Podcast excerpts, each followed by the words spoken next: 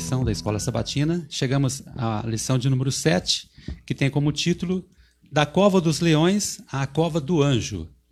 Como sempre, temos aqui nossos amigos, fazem parte da equipe nossa aqui de trabalho. Eu sou o Jaziel e hoje estão conosco. Tiago, mais uma vez um prazer muito grande estar com vocês aqui para a gente aprender um pouco mais da mensagem de Deus para nós nessa semana. E Renan, um bom dia a todos. Primeiro verso, sempre iniciamos com um verso escolhido pelo autor para ser o verso central aqui do estudo. É Daniel 6, verso 4. Você pode acompanhar conosco aí em sua Bíblia. Então os presidentes e os sátrapas começaram a procurar um pretexto relacionado com a administração do reino para poderem acusar Daniel. Mas não conseguiram encontrar esse pretexto, nem culpa alguma, porque ele era fiel e não se achava nele nenhum erro nem culpa. Praticamente o autor já deu aqui com esse texto um resumo do que é a lição. Vamos relembrar uma história muito conhecida da Bíblia, que é quando Daniel é jogado na cova dos leões e salvo por um anjo né, que cuida dele, e ele é, acaba servindo de exemplo para o povo de Deus através da história.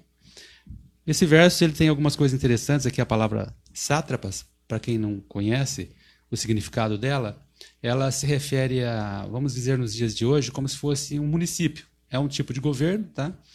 Então, é mais ou menos como se fosse um prefeito de uma cidade hoje, uma província, coisa desse tipo. Aqui também diz, na parte intermediária do texto, não conseguiram encontrar um pretexto.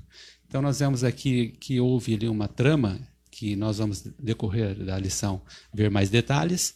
E é, aqui você vai perceber que essa palavra pretexto tem um significado importante. Também é bom é, destacar que Daniel, neste momento, tem mais de 80 anos de idade, está passando de 80 anos de idade, o que dá um significado um pouco diferente para o que está acontecendo aqui nesta trama. Já na parte de domingo, pessoas invejosas. Você vai observar que é, por detrás né, do que aconteceu, é claro que tem, teve ali uma situação que é, conduziu a, a, esse momento. Né? E o Renan vai já começar fazendo comentário para a gente aqui. Renan, o que, que você achou? O que, que, tem a ver aqui essa história? Tem uma relação com alguma outra coisa ou não? É, a gente vai ver aqui na história nós vamos retratar aqui para vocês, a gente vai ver um paralelo com uma outra história da Bíblia, que a Bíblia revela. A história da queda de Lúcifer, por exemplo. Lúcifer, é, mesmo no céu, um ambiente perfeito, Lúcifer ele teve inveja de Cristo. É, quando todos os outros anjos se curvaram, porém, a Cristo, Lúcifer também se curvou. E aqui a gente faz um parêntese que é interessante que e triste também que a inveja ela vem sempre acompanhada de falsidade. É, Lúcifer ele no momento teve inveja, mas ali ele acabou se curvando. A gente vê que acontece isso também com pessoas invejosas, né? Geralmente uma pessoa invejosa ela também é falsa. E Lúcifer ele se curvou, mas cheio de inveja de rancor. E a inveja é tão perigosa, para vocês terem uma ideia, que na lei de Deus, ela está no mesmo patamar do que o assassinato, o furto e tantas outras coisas ruins, é, tantos outros pecados. E a inveja está lá junto, a cobiça, né? Com relação a, ao desmembramento né, da história, o Tiago agora entra um pouco aí na situação, o que, que estava acontecendo aí, por que, que chegou nesse ponto? É, Daniel começou a despertar justamente esse sentimento dito pelo Renan da inveja, do pecado original, né? Como o Renan lembrou, o pecado de Lúcifer, né? É, a inveja junto com o orgulho, né? São os dois pecados que deram origem a, a tudo isso que nós estamos vivendo hoje.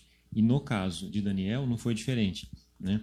É, havia é, o rei ele havia nomeado muitos administradores, né? Para que pudessem ajudá-lo a governar. Daniel era um desses. E aí os, os outros administradores começaram a sentir inveja de Daniel, começaram a sentir ciúmes dele, né? E aí, por conta disso, é, é, nós vamos aprender na lição de hoje o que aconteceu com Daniel.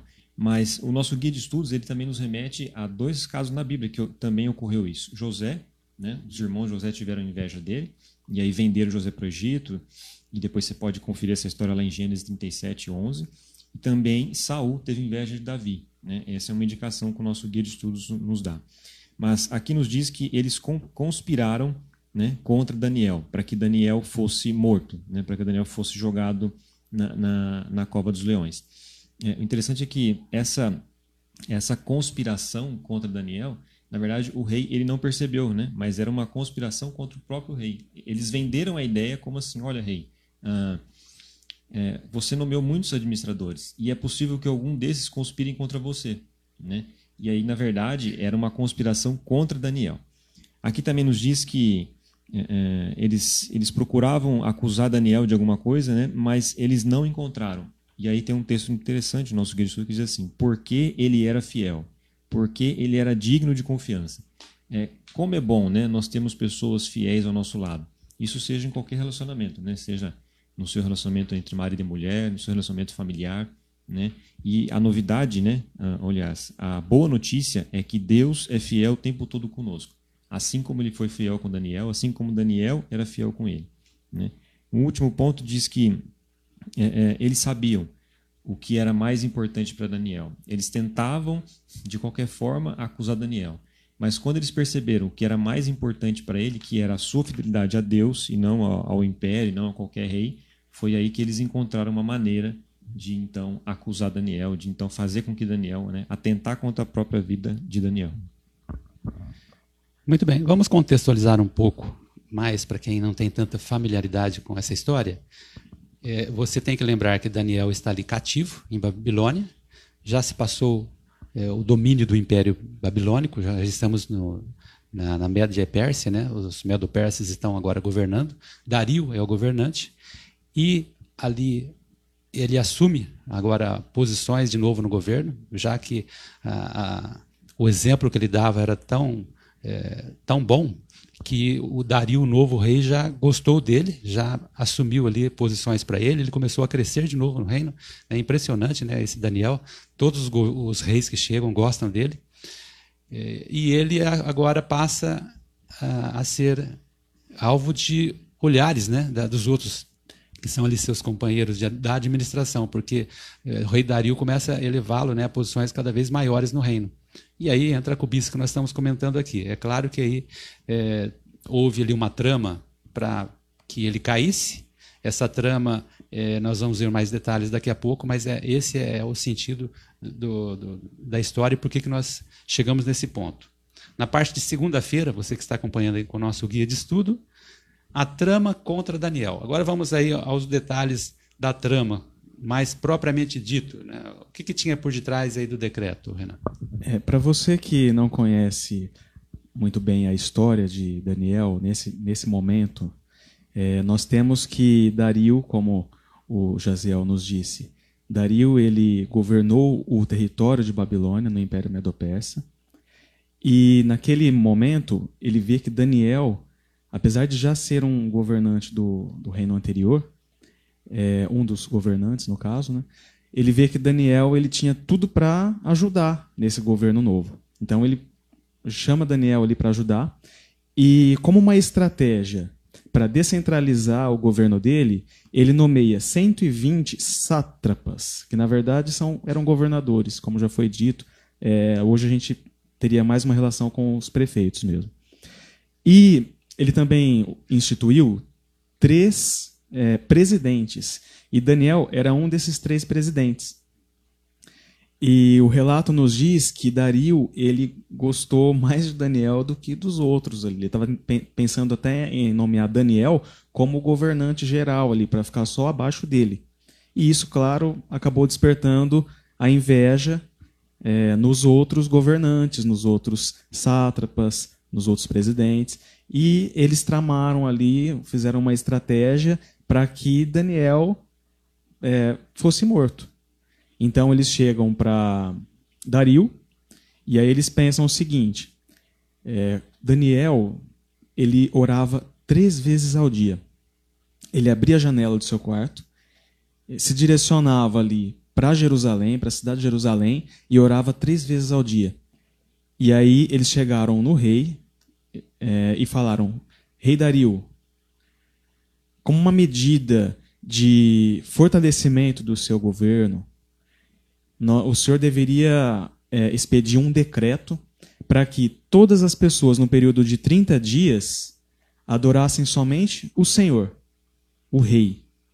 Isso vai ajudar com que o reino se fortaleça e vai inibir alguma manifestação popular, né, alguma rebelião. E aí o rei Dario, sem perceber naquele momento o real sentido daquilo, ele aceita. E aí ele promulga ali ele, é, esse decreto.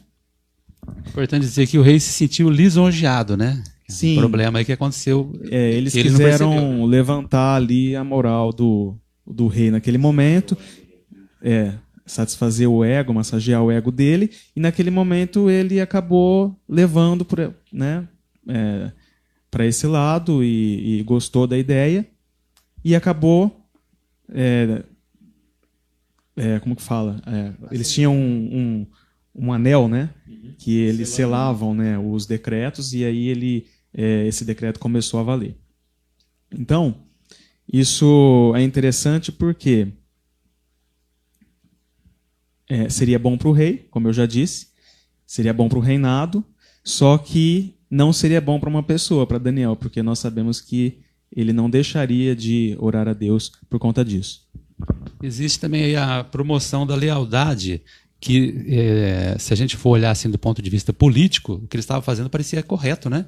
Porque isso era uma forma de proteção do rei. Olha, rei, já que aqui o pessoal pode servir vários deuses ou fugir um pouco da administração, do controle, já que agora foi, foi dividido em províncias e agora e outro detalhe que a gente não comentou na lei Medo-Persa ali política econômica deles, eles eles faziam com que é, essa divisão eles tivessem cada administrador certa autonomia, tá? Então nesse caso para o rei pareceu interessante, ó, já que todo mundo está muito autônomo e pode haver uma insurreição aqui no governo, é, é interessante. 30 dias para fazer um teste aí que ninguém pode fazer mais nada a não ser com a minha palavra. Teve esse sentido político aí também, né, nessa questão aí.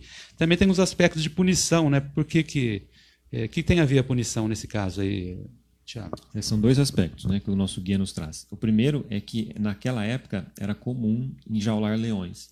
Eles tinham esse hábito, né, os persas. Então eles, eles enjaulavam para que chegasse uma determinada uh, ocasião, eles soltavam esses leões para caçar. Né? E um segundo, que foi o relatado pelo Renan, né, em complemento, que diz que o decreto ele não podia ser alterado. Né? Então, é, é, é, a coisa foi tão bem feita, né? o sistema para que Daniel fosse preso foi tão bem feito que é, é, os administradores entendiam muito bem da legislação da época. E aí eles falam assim: olha, rei, sela com o teu anel. Porque eles sabiam que se isso acontecesse, ele não poderia voltar atrás. Né? É, aliás, até um, um, historiador nos conta aqui que Dario III, que não é esse Dario que a gente está estudando hoje, ele também havia feito um decreto e selado com o seu anel. Numa ocasião, ele tenta revogar uma sentença porque ele descobriu que a pessoa seria, é, é, seria decretada a morte de forma é, uma pessoa inocente e ele não conseguiu. Então, tamanha importância e seriedade que se dava para é, é, decretos selados com o anel do rei. Interessante, né? Vamos à terça-feira, seguindo aqui, agora no momento do lado, olhando do ponto de vista aqui, o que estava acontecendo com Daniel. Enquanto isso está tudo eh, está, o rei acabou aceitando, né, selou-se o decreto e começou a, entrou em vigência. E no o que, que Daniel estava fazendo? Ah, no texto aqui diz que ele continuou orando. Agora eu já vou até instigar aqui o nosso debate. É, se a gente olhar é, nesse ponto que Daniel continuou orando diante dessa situação, é, vamos pensar aqui. Jesus disse: quando você tiver algum problema, entre em teu quarto e sozinho, o teu Deus, lá em secreto, o teu Deus vai te ouvir. Né? Esse é um lado da questão. Outro lado, quando os fariseus e os publicanos é, faziam suas orações ali publicamente, para que todo mundo visse, Jesus reprovou veementemente aquela atitude dos fariseus parece que o pensamento bíblico está destoando um pouco de Daniel, né? Porque diante de tudo isso ele continuou com a janela aberta publicamente para que todos vissem ele orar, né? Olha só que é mais do que um estadista ali, Daniel era um servo de Deus e ele sabia que naquele momento ele não podia simplesmente deixar de fazer o que ele estava fazendo por conta de um decreto e a gente vê depois que Deus atuou em cima disso. Deus conseguiu fazer um milagre é, através dessa atitude de Daniel, se ele não tivesse feito isso, esse milagre não teria ocorrido. E, como a gente já disse, para Dario era uma oportunidade de fortalecer o governo, mas para Daniel, ele tinha conhecimento já de que era uma trama contra ele e que aquilo, infelizmente, o levaria, poderia levar à morte. Mas ele continuou fazendo. É, o ponto de vista aqui muito profundo que a gente acaba não captando foi o, foi o que Daniel viu. Daniel, a gente não pode esquecer que ele já está com muita experiência né, como profeta, ele já teve as revelações de Deus, então ele tinha uma visão diferenciada. E ele enxergou uma coisa diferente aí, né, Tiago? Com certeza. É, é, toda a Bíblia né, é inspirada por Deus, nós já sabemos disso, a própria Bíblia nos diz isso. As histórias que nós encontramos nela, é, todas elas têm um único propósito: é nos remeter a uma batalha maior que está acontecendo, né? a um conflito cósmico, a uma guerra cósmica. Então, esse, esse episódio de Daniel né, mostra claramente isso: a batalha entre o bem e o mal, aonde é, o que está em jogo é a adoração, né? adorar ao rei ou adorar a Deus, essa, essa era, era, era o ponto. E Daniel percebeu, né? E Daniel percebeu. Daniel percebeu o que estava acontecendo, até por conta das profecias que ele já havia recebido, até pela, pela esperança, inclusive, de ver Jerusalém é, restaurada, né? que era uma, era, uma, era uma outra esperança dele. E, e também um outro ponto que Daniel, com certeza, ele deve ter é, refletido sobre isso, é o testemunho dos companheiros dele que a gente estudou alguns, alguns dias atrás, que era com relação à fornalha. Né? Então, a gente vê a importância de a gente ter pessoas do nosso lado, seguidores de, de, de, de Jesus, seguidores de Deus, pessoas fiéis. Porque isso pode refletir nas nossas ações. Né? Agora, é, é, o que, que Daniel fez? Né? Ele não mudou os hábitos dele, como foi dito, né? os hábitos devocionais. Ele não tomou nenhuma precaução para esconder isso. Né? Nosso guia nos diz isso, para disfarçar esse momento, essa vida de oração dele. E, e por conta disso, ele mostra lealdade somente a Deus e não ao rei. É, bom, eu só quero lembrar a, no momento dos mártires e responder uma pergunta, né? Por que, que Deus às vezes ele age de formas diferentes, né, com relação ao livramento de seu povo? No caso de Daniel livrou e também dos ali seus companheiros na fornalha e outras situações como os mártires na Idade Média, no começo da era cristã, não foram libertos. A gente tem que ver aqui o propósito de Deus, né? Interessante isso. É, nós como filhos seus, a gente se coloca nas mãos dele né, para o seu trabalho. Por exemplo, os mártires, na, ali sendo mortos, é, eles serviram como sementes. Então, as pessoas naquele, naquele momento histórico olhavam e falavam: nossa, mas como que pode esse indivíduo estar morrendo, sendo queimado e ainda cantando? Alguma coisa tem por detrás disso. E eles acabavam aceitando. Então, quer dizer, olha só o propósito. Então, Deus permitiu por causa do propósito. Agora, no caso de Daniel, não. O propósito era outro aqui, porque se Deus permitisse, seria uma desonra para o seu governo, porque ali era uma luta cósmica, uma reflexão onde que se viria a ação se Satanás estava vencendo ou não, já que vamos relembrar no início de tudo que quando Nabucodonosor levou os cativos, né, lá de Jerusalém para Babilônia, é, já começa o livro de Daniel dando a aparência de que Satanás está vencendo porque o povo de Deus está perdendo ali. Então, quer dizer, nessa sequência histórica, Deus também vai agindo e mostrando pontualmente: olha, aqui não, né? você vem até um certo ponto, mas eu vou mostrar que é, os meus filhos são cuidados também. Então, é, tem essa questão do propósito de Deus para cada situação. Quarta-feira, chegamos agora ao momento da cova dos leões. Enfim, chegou o dia, né? é claro que Daniel ele não aceitou, né? ele fez o que devia ser feito, e Aconteceu tudo, se você quiser ver mais detalhes, é, é, muito rico o texto, né? Você vai lá em Daniel 6, leia o capítulo todo, que tem muitos detalhes importantes lá, mas nós já vamos direto ao ponto. Ele é jogado nas, na cova dos leões. E o que, que acontece nesse momento, Renan?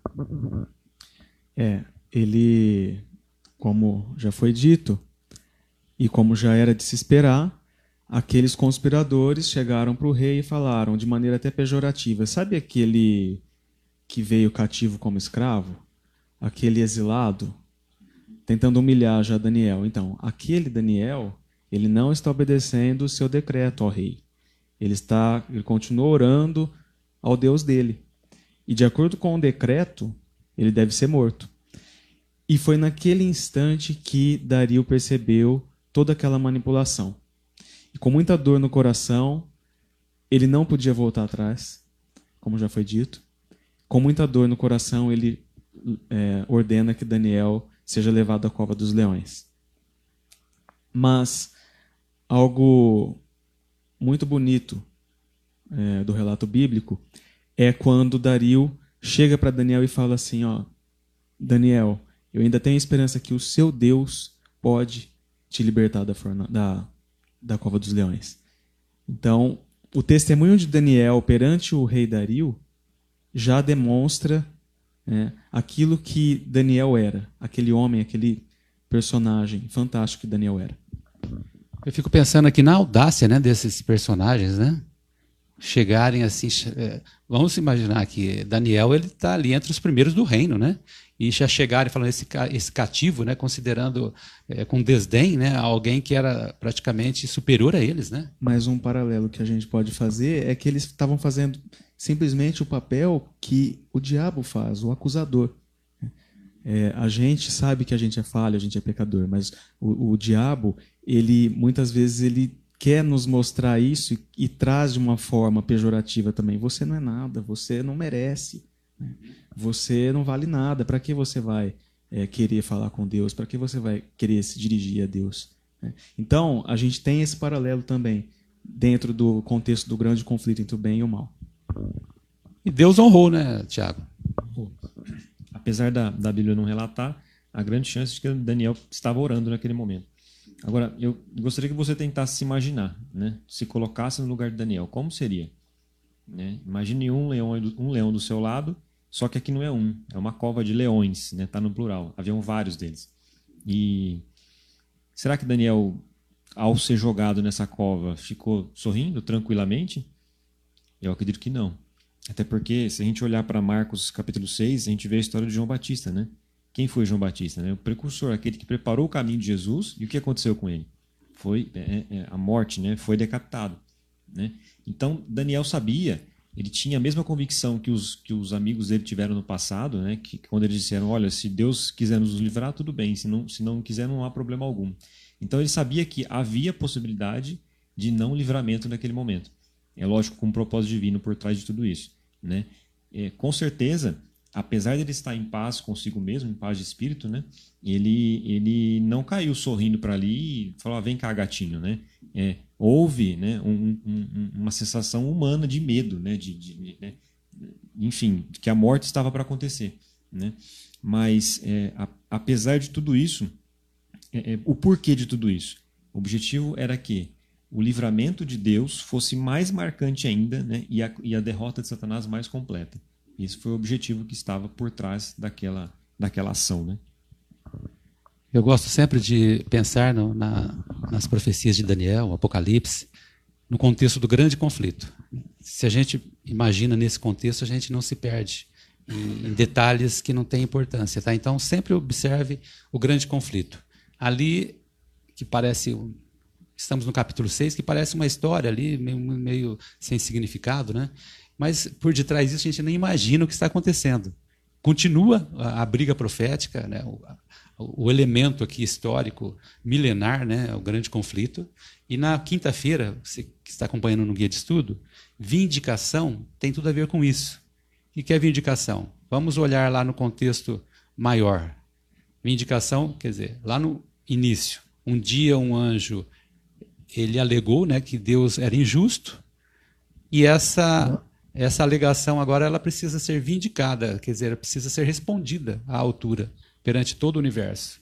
E Deus, ele é amor, né, mas acima de tudo, esse amor ele se expande e ele atua de uma forma que às vezes nós não compreendemos muito. Essa é a realidade do grande conflito. E nesse momento aqui as coisas estão complicadas.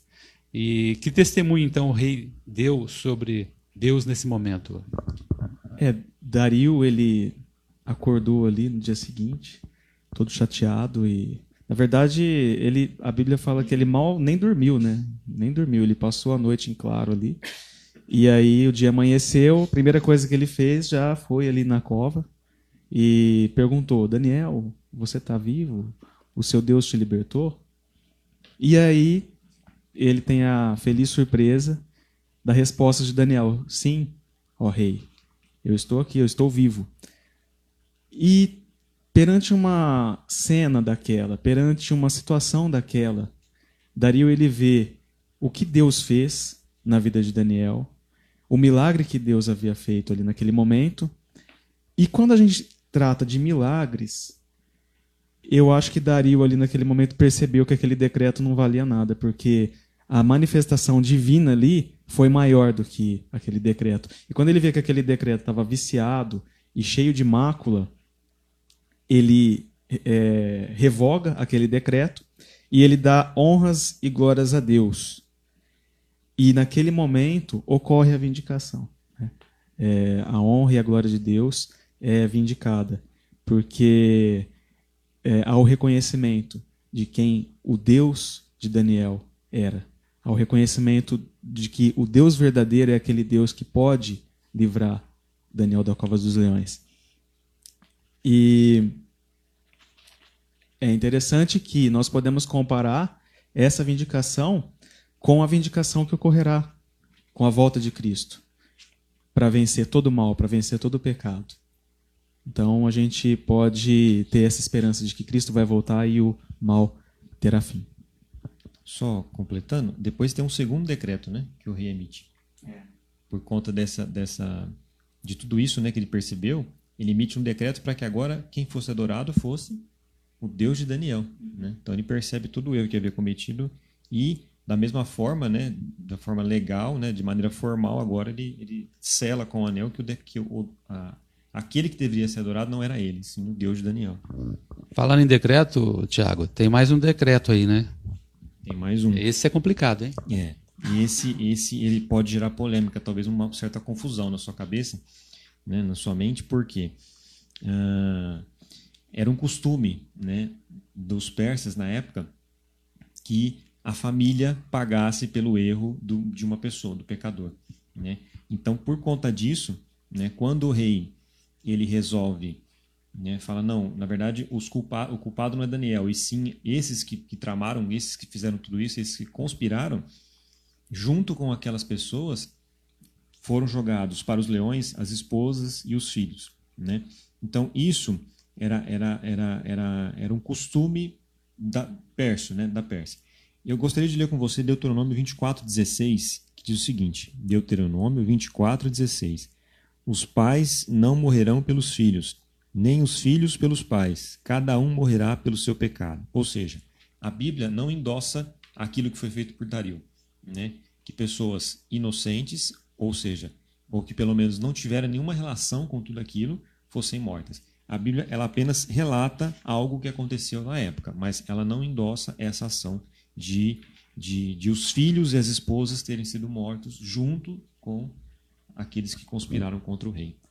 É bom ser acentuado isso porque muitas pessoas às vezes confundem, né? Muitas coisas que estão na Bíblia. Não, mas a Bíblia fala isso, fala aquilo. A Bíblia conta e ela é muito fiel e fidedigna, né? Em tudo o que aconteceu. E a gente tem que ter essa visão da Bíblia é, bem clara para a gente não chegar à interpretação errada, né? Estamos chegando ao final do nosso estudo. É, o meu último comentário, eu quero fazer menção aqui, destacar a questão do momento em que o rei se sentiu lisonjeado. É, eu quero até ler aqui um trecho do francês Jean-Paul Sartre, Sartre, que escreveu: A melhor maneira de conceber o projeto fundamental da realidade humana é dizer que o homem é o ser cujo projeto é ser Deus. Olha que profundo. Uma coisa que a gente tem que tomar muito cuidado é com o elogio. Naquele momento chegaram aquelas, aqueles inimigos de Daniel elogiando o rei, se você vê no texto lá, e ela tinha segunda intenções. Né? Aquele elogio tinha segunda intenções. Isso, isso é uma lição para a gente hoje. Tome cuidado com os elogios. Geralmente, um bom elogio, quando você vê que é sincero, tudo bem, mas quando começa com, partindo um pouco para bajulação, pode ter certeza que tem aí coisa por trás. Uma coisa que eu aprendi com um amigo muito sábio que eu tenho é que a gente não deve elogiar a pessoa, mas sim as atitudes da pessoa. Então, elogie as atitudes da pessoa, mas o elogio à pessoa em si é perigoso. A gente pode até elogiar, mas é, a gente não pode o esforço dela, né? O esforço dela é, para fazer, para conquistar aquilo, né? E não ela. E dentro, dentro desse contexto, desse texto também, o, do projeto Ser Deus, eu quero mencionar aqui uma coisa muito em voga hoje em dia, que é essas ideias de você pode, é, centralizadas no eu. Ó, tome muito cuidado com isso, tá? Não sou, não quero aqui é, falar contra os livros de autoajuda, por exemplo, que tem muita coisa boa, mas é, talvez você acabe entrando num viés é, difícil aqui, tá bom? Tome cuidado, porque é, essa ideia de que eu posso muito, ela, se ela não for relacionada com Deus, né, Deus é que te fortalece. Né? Paulo diz: tudo posso naquele que me fortalece, que é Jesus Cristo. Então, dentro de você não existe nada de bom que você possa tirar para realizações. Tá? Então, se você tiver alguma situação motivacional que você queira é, ler, tudo bem, mas sempre com essa ideia: quem realmente pode na sua vida é Jesus. Bom, é, para destacar, é, para encerrar a minha participação, né, eu queria que você soubesse que heróis também morrem, como a gente disse. Né? Então, é, são episódios diversos na Bíblia que a gente encontra e em que pessoas que dedicaram a sua vida a Deus, pessoas que dedicaram tempo a Deus, elas também sofreram. Né? Eu acredito que talvez você se identifique um pouco com isso. Né? Talvez você deve estar se perguntando: nossa, mas eu, eu busco tanto a Deus, eu, eu, leio a Bíblia, eu vou à igreja, por que, que as coisas ruins acontecem? Deus está no controle de tudo. Né? Há uma batalha cósmica acontecendo, como a gente falou aqui, uma guerra é, acontecendo no qual nós não podemos ver nesse momento ainda, mas Deus tem controlado tudo. E um dia a gente vai saber o porquê de tudo isso. Né? E por fim, é, destacar também a importância do, do, do seu testemunho. Né? A gente relatou aqui a importância do testemunho dos amigos de Daniel, né? Para que ele pudesse tomar aquilo fortaleceu a decisão dele, né? de, de mesmo diante do decreto continuar o seu hábito de abrir as suas janelas e orar a Deus voltado para Jerusalém. Né? Então, é, é, será que o meu testemunho o seu testemunho tem, tem, tem orientado as pessoas a saberem que você né, daria sua vida por algo que você realmente acredita? É algo para a gente refletir. Né? Não só nos cercar de bons testemunhos, mas também refletir sobre qual o meu testemunho está sendo dado para as pessoas que estão ao meu redor. É, e esse relato ele deixa claro de que Deus é um Deus próximo e que Deus ele se preocupa comigo e com você. E por mais distante que Deus pareça estar, na verdade, ele está na distância de uma oração. Nós vemos o que uma oração ali na cova dos leões foi capaz de fazer, e nós sabemos o que uma oração a Deus é capaz de fazer. Porque Deus é um Deus de milagre. Então, mesmo nas circunstâncias mais improváveis, ore a Deus, peça ajuda dele, porque ele pode fazer maravilhas na sua vida. Que bom que você estudou aí, agora fez uma revisão conosco aqui dessa história, uma história de livramento do povo de Deus. Terminamos já a lição 7. Na próxima lição, lição 8, Sempre estamos um capítulo à frente, porque se lembra que o primeiro capítulo o autor deu uma introdução, então a gente está um pouco diferente da, do, do, capítulo do livro de Daniel. Na próxima semana nós estaremos na lição 8, mas no capítulo 7 de Daniel. E eu quero convidar você a estudar com bastante afinco, né, bastante ânimo o capítulo 7, que é um capítulo mais difícil um pouco, tá bom? Então estude muito, porque nós vamos chegaremos à segunda visão de, do livro de Daniel. A primeira é aquela da estátua, foi dividida em quatro partes, mais a divisão depois as pernas e os dedos da estátua. E agora, nessa segunda visão, relatada no capítulo 7, a gente vê uma continuação dessa profecia, tá bom? Então, até a semana que vem.